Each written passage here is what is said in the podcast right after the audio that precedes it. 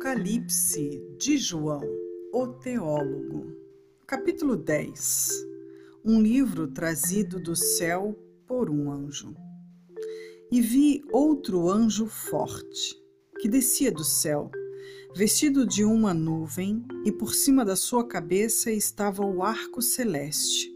E o seu rosto era como o sol, e os seus pés como colunas de fogo e tinha na sua mão um livrinho aberto, e pôs o seu pé direito sobre o mar, e o esquerdo sobre a terra.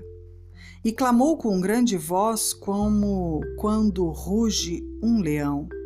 E quando clamou, os sete trovões emitiram as suas vozes.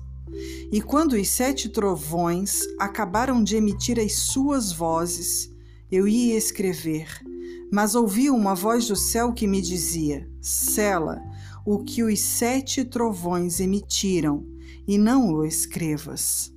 E o anjo que vi estar sobre o mar e sobre a terra levantou a sua mão ao céu e jurou por aquele que vive para todo sempre, o qual criou o céu e o que nele há, e a terra e o que nele há e o mar e o que nele há, que não haveria mais demora. Mas nos dias da voz do sétimo anjo, quando estiver por tocar a trombeta, se cumprirá o segredo de Deus, como anunciou aos profetas e seus servos. E a voz que eu do céu tinha ouvido tornou a falar comigo e disse: Vai e toma o livrinho aberto da mão do anjo que está em pé sobre o mar e sobre a terra. E fui ao anjo, dizendo-lhe: Dai-me o livrinho. E ele disse-me: Toma-o e come-o, e ele fará amargo o teu ventre, mas na tua boca será doce como mel.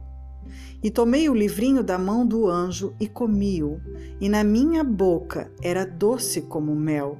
E havendo-o comido, meu ventre ficou amargo.